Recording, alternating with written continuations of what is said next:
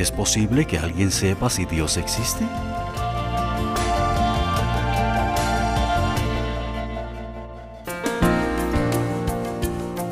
Eduardo, un exitoso profesional, invita a ver un partido de fútbol a Rafael, uno de sus compañeros de oficina.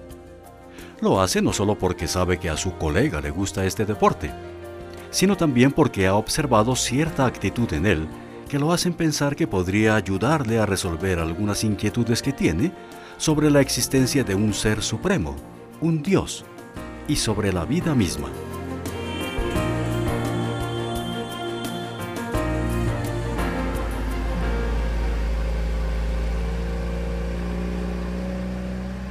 Eduardo, gracias por la invitación para acompañarte a este evento. Me encanta asistir a partidos tan importantes. Pero cuéntame, Eduardo, ¿cómo conseguiste los boletos tan en último momento? Más bien yo te agradezco a ti por aceptar la invitación. Imagínate que al vicepresidente se le presentó algo de última hora, no pudo utilizarlos y me los ofreció. De inmediato me acordé de que tú eres muy aficionado. Creo que va a ser un partidazo. Y los asientos que nos tocaron en el palco son excelentes. claro que sí, muchas gracias. Pues menos mal alcancé a terminar esta mañana el proyecto que tenía pendiente. ¡Qué bueno! Porque también quiero aprovechar el viaje de ida hacia el estadio para conversar de otros asuntos contigo. Ah, qué bien. ¿De qué se trata? Bueno, es que desde que nos conocimos ya hace varios meses, te he estado observando y he visto que... ¿Sí? ¿Qué has observado de mí? No, no te preocupes, que no es nada malo. Por el contrario, me dan envidia esa paz y esa satisfacción que reflejas todo el tiempo. Yo personalmente he tenido mucho más éxito en la vida del que hubiera imaginado, en muchos sentidos. Tengo un buen trabajo y una familia maravillosa. Tengo todo lo que necesito, pero para serte sincero, no me siento lleno. A veces me pregunto, pero, pero esto es todo. Y entonces siento como un vacío. Y tengo el presentimiento de que el origen de esa paz que veo en ti y que falta en mi vida puede ser la fe o la religión. Bueno, no, no quiero ser un entrometido, pero es así.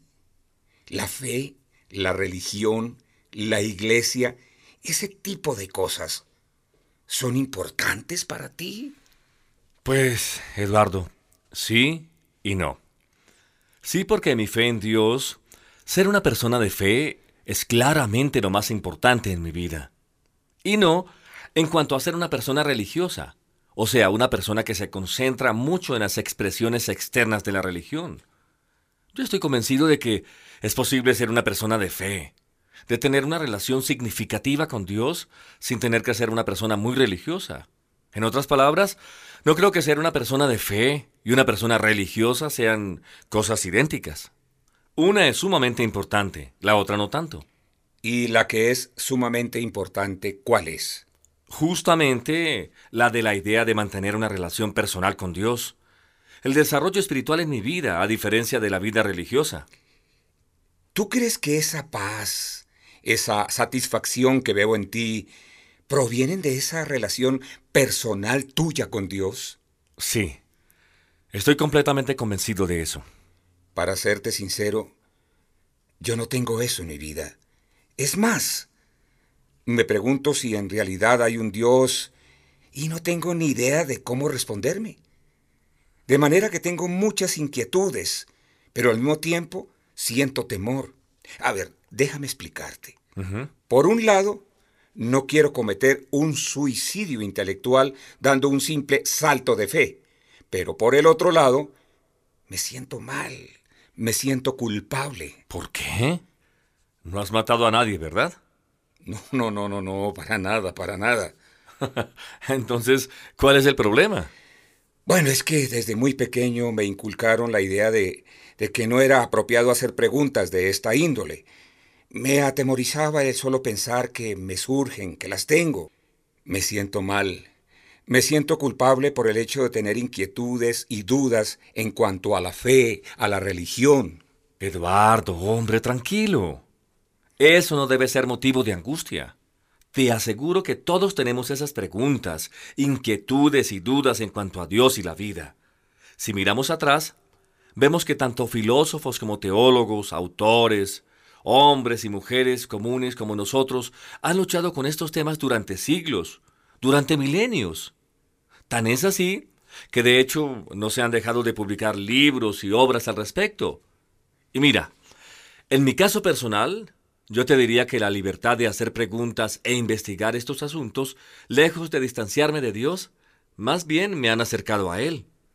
Yo sé que nunca vamos a obtener respuestas exhaustivas, pero las respuestas que yo he encontrado, bueno, me han satisfecho tanto intelectual como emocional y espiritualmente. Me alegra que tú hayas podido encontrar esa paz, esa satisfacción.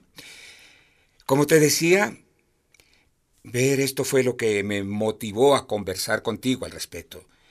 Y quisiera empezar desde el principio porque para mí es obvio que tú sí crees que hay un Dios y que es accesible. ¿Podríamos hablar de eso un poco? Eh, ¿Te importa si te hago unas preguntas? Para nada, al contrario. Pregúntame lo que quieras, Eduardo. La verdad es que yo también he luchado con muchas de las mismas preguntas que creo tienes, y apoyo completamente tu idea de no ir a cometer un suicidio intelectual. Si no, ¿cómo sabríamos que no íbamos a caer en manos de algunos de estos grupos religiosos extraños que promovieron un suicidio masivo una vez en Guyana? O aquel caso de Waco, en el que murieron todos quemados. El encontrar respuestas a las grandes preguntas de la vida es una etapa muy importante en el desarrollo de una relación con Dios. O sea que estoy más que abierto a cualquier pregunta. Adelante. Gracias, Rafael. Para empezar, me pregunto si no tendrán razón los ateos. Yo no sé si hay un Dios y no sé si hay forma de saberlo. Pero que alguien dice no lo hay, por lo menos es consecuente con sus principios, ¿no? Quizás tenga él la razón. ¿Tú qué piensas? Estoy de acuerdo, Eduardo. Se necesita tener mucho valor para nadar contra la corriente y decir que no crees en algo cuando la mayoría de la gente sí lo hace. Mi problema con esto es que no tengo la fe suficiente para ser ateo. ¿Que no tienes la fe suficiente para ser ateo? ¿Hablas en serio? Sé que suena extraño. La gente piensa que es el creyente el que necesita la fe. Pero, a ver, imagina un círculo muy grande, Digamos ahora que este círculo representa todo el conocimiento en el universo. Ahora, si tomaras un lápiz y rellenaras la parte del círculo que representa la suma total de tus propios conocimientos... A ver, a ver, sí, sí, como si por ejemplo el volante de mi carro representara todo el conocimiento en el universo. Así es. Ajá, bueno, pues si yo dibujara dentro de mi volante todos, todos mis conocimientos, tendría que utilizar un lápiz muy afilado para marcar un punto muy chiquitico y hacia un lado. Y yo exactamente igual. Sé que todo lo que hay por saber en el universo, yo solo puedo saber una porción diminuta. Lo mismo vale para el ateo, a quien podríamos preguntarle, ¿cómo sabes que Dios no existe en algún lugar fuera de los límites de tus conocimientos y de tu experiencia? ¿No podría existir? Para ser ateo, tendrías que poder decir, sé lo suficiente para saber que no podría haber un Dios. Y en eso hay una contradicción, ¿cierto? Mm, sí, sí, está claro, Rafael, pero el no poder demostrar que no hay un Dios tampoco significa que lo haya. Tengo un amigo que sostiene que en realidad no se puede saber nada acerca de estas preguntas fundamentales de la vida, o por lo menos nada definitivo.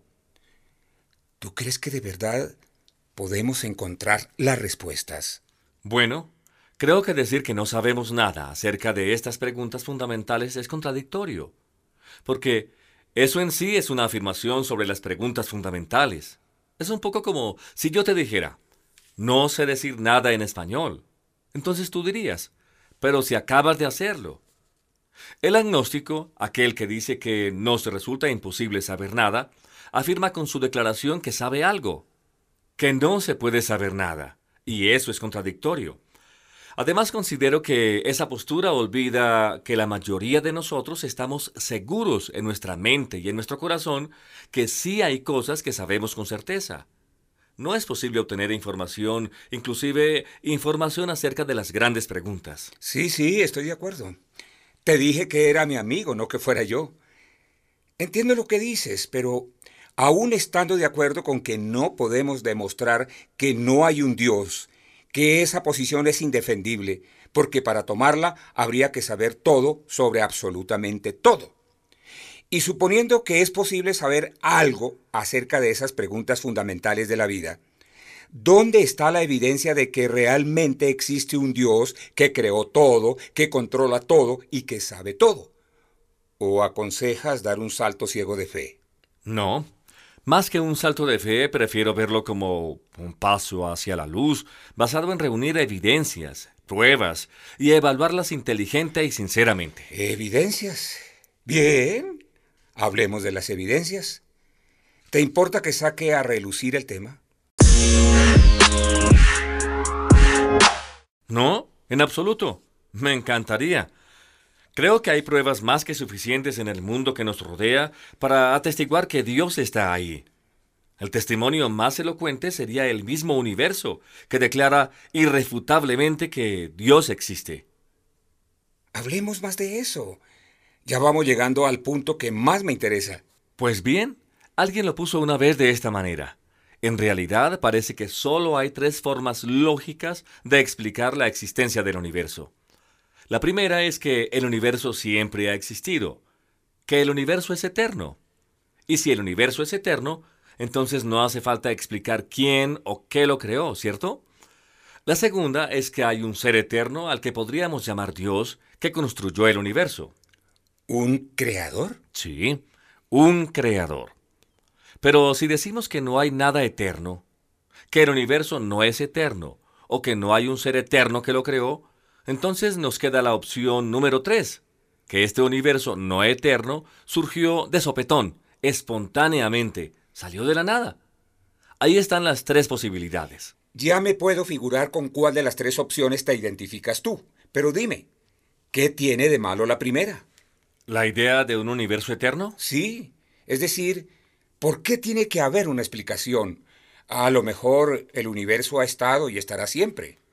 En estos días estamos todos familiarizados con la teoría y los términos científicos del Big Bang.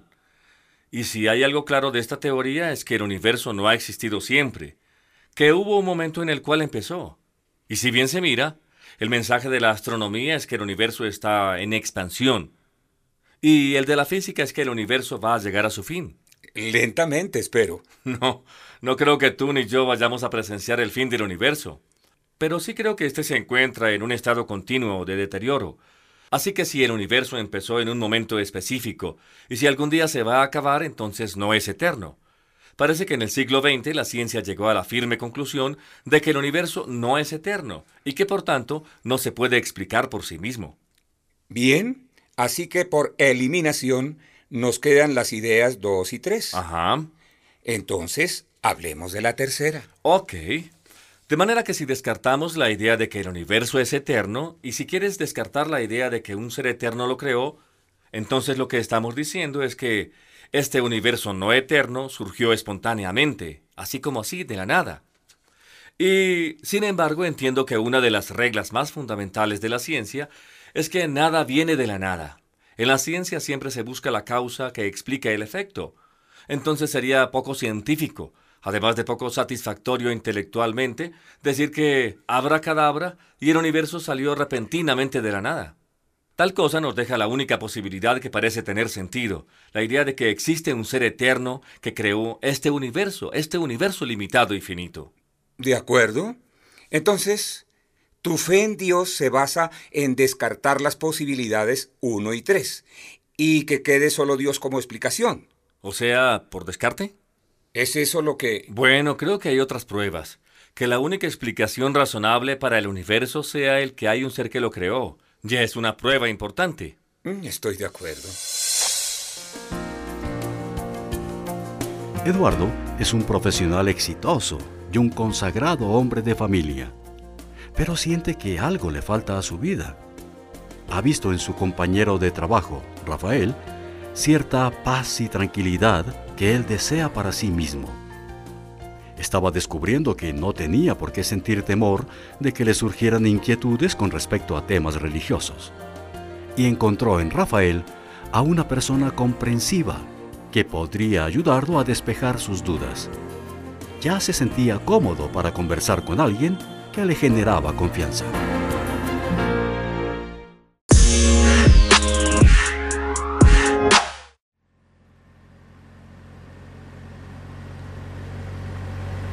Como te decía Eduardo, creo que también hay más pruebas para explicar el universo.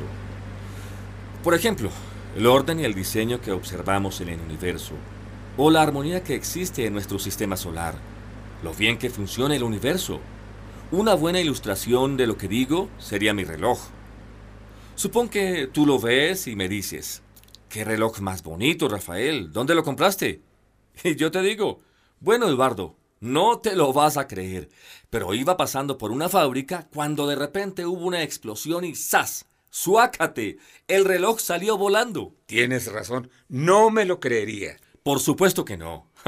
La historia resulta increíble, porque este reloj funciona con alta precisión, marca bien la hora todo el año, y no hay duda de que cuando vemos algo que funciona a la perfección, tan bien diseñado, concluimos que tuvo que haber alguien detrás, un diseñador inteligente que lo fabricara. En nuestro caso, mi reloj. Observamos el efecto, que en este caso sería el reloj, y nos preguntamos, ¿cuál es la causa que explica su existencia? La cuestión es que, si nos paramos a observar el orden del universo, concluimos que tuvo que haber un diseñador inteligente detrás. Está bien, buen punto. Así que hay un orden en el mundo, las cosas sí funcionan. Eso me ayuda. ¿Eso es todo? ¿O hay algo más que nos dirija hacia un creador? Uno de mis autores favoritos es un inglés famoso llamado C.S. Lewis. Al principio de su carrera fue ateo, pero luego cambió de opinión. Llegó a decidir que Dios tenía que existir debido a lo que él llama el argumento moral. La observación de Lewis es que desde el principio de la historia ha existido una norma moral en el mundo, una norma que no tiene explicación al menos que creas en un Dios que haya creado un orden moral. Hay ciertas conductas aprobadas y ciertas conductas condenadas en todas las culturas. Por ejemplo, el homicidio, el adulterio, la mentira, el robo, se consideran opuestos a las normas. ¿De dónde vienen estos principios y normas morales sino de una fuente común? Lewis dice que en el corazón y la mente intuimos que hay un manual de instrucciones moral de cómo vivir. En el fondo, sabemos que hay cosas que no deberíamos hacer. Vivimos bajo ciertos principios que son más que meros prejuicios personales. Lo que estos principios y conductas morales señalen implican la existencia de Dios. Si Dios no existe, dijo Lewis, entonces no podríamos explicar de dónde viene ese criterio moral. Además, el hecho de que ese criterio trascienda las culturas, los países y el tiempo apunta hacia un mismo origen. Exacto. Leyes de cómo vivir que nos dirigen entonces a un legislador. Así es. Reconocemos que hay ciertas leyes, de manera que tiene que haber un legislador. Bien dicho. Eso me da que pensar, Rafael, pero tengo otra pregunta. Digamos por el momento que sí, que hay un Dios, del tipo que has descrito y del que hemos hablado. Pero, ¿él de dónde viene? Digo, ¿quién lo hizo? ¿Quién creó a Dios? Sí. Y luego encima podemos retroceder un poco y preguntar, y entonces, ¿quién creó al que creó a Dios? Pues sí, sería la siguiente pregunta. Los filósofos llaman a esto el argumento de retroceso infinito. Sigues retrocediendo con el quién creó a quién. De hecho, un filósofo escéptico lo diría así. Punto uno, toda cosa tiene una causa. Punto dos, Dios es una cosa. Conclusión, Dios tiene una causa. Pero yo, sin embargo, con lo que no estaría de acuerdo es en el punto uno, porque decir que toda cosa tiene una causa me parece una afirmación equivocada. Creo que una forma mejor de decirlo sería que toda cosa finita tiene una causa. Punto uno. Punto dos, Dios no es cosa finita o limitada. Así que, conclusión, no es necesaria una causa para explicar la existencia de Dios. Ya entiendo, eso ayuda. ¿Sabes? Esta conversación me está resultando muy interesante y hasta sorprendente. Con otros amigos suelo hablar de deportes, de automóviles, de la bolsa, cosas así. Y aunque no sé a dónde nos lleva, encuentro bien interesante este tema. ¡Uy! Ya casi llegamos al estadio. Uy, sí, qué bueno.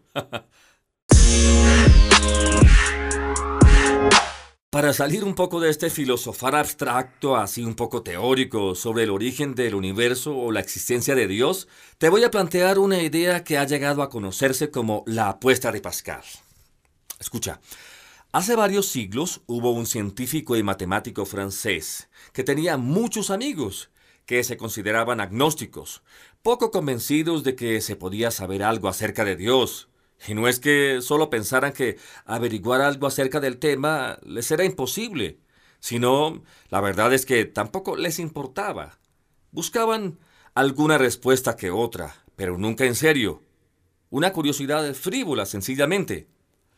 Pascal, el científico, les propuso una idea que desde entonces se conoce como la apuesta de Pascal.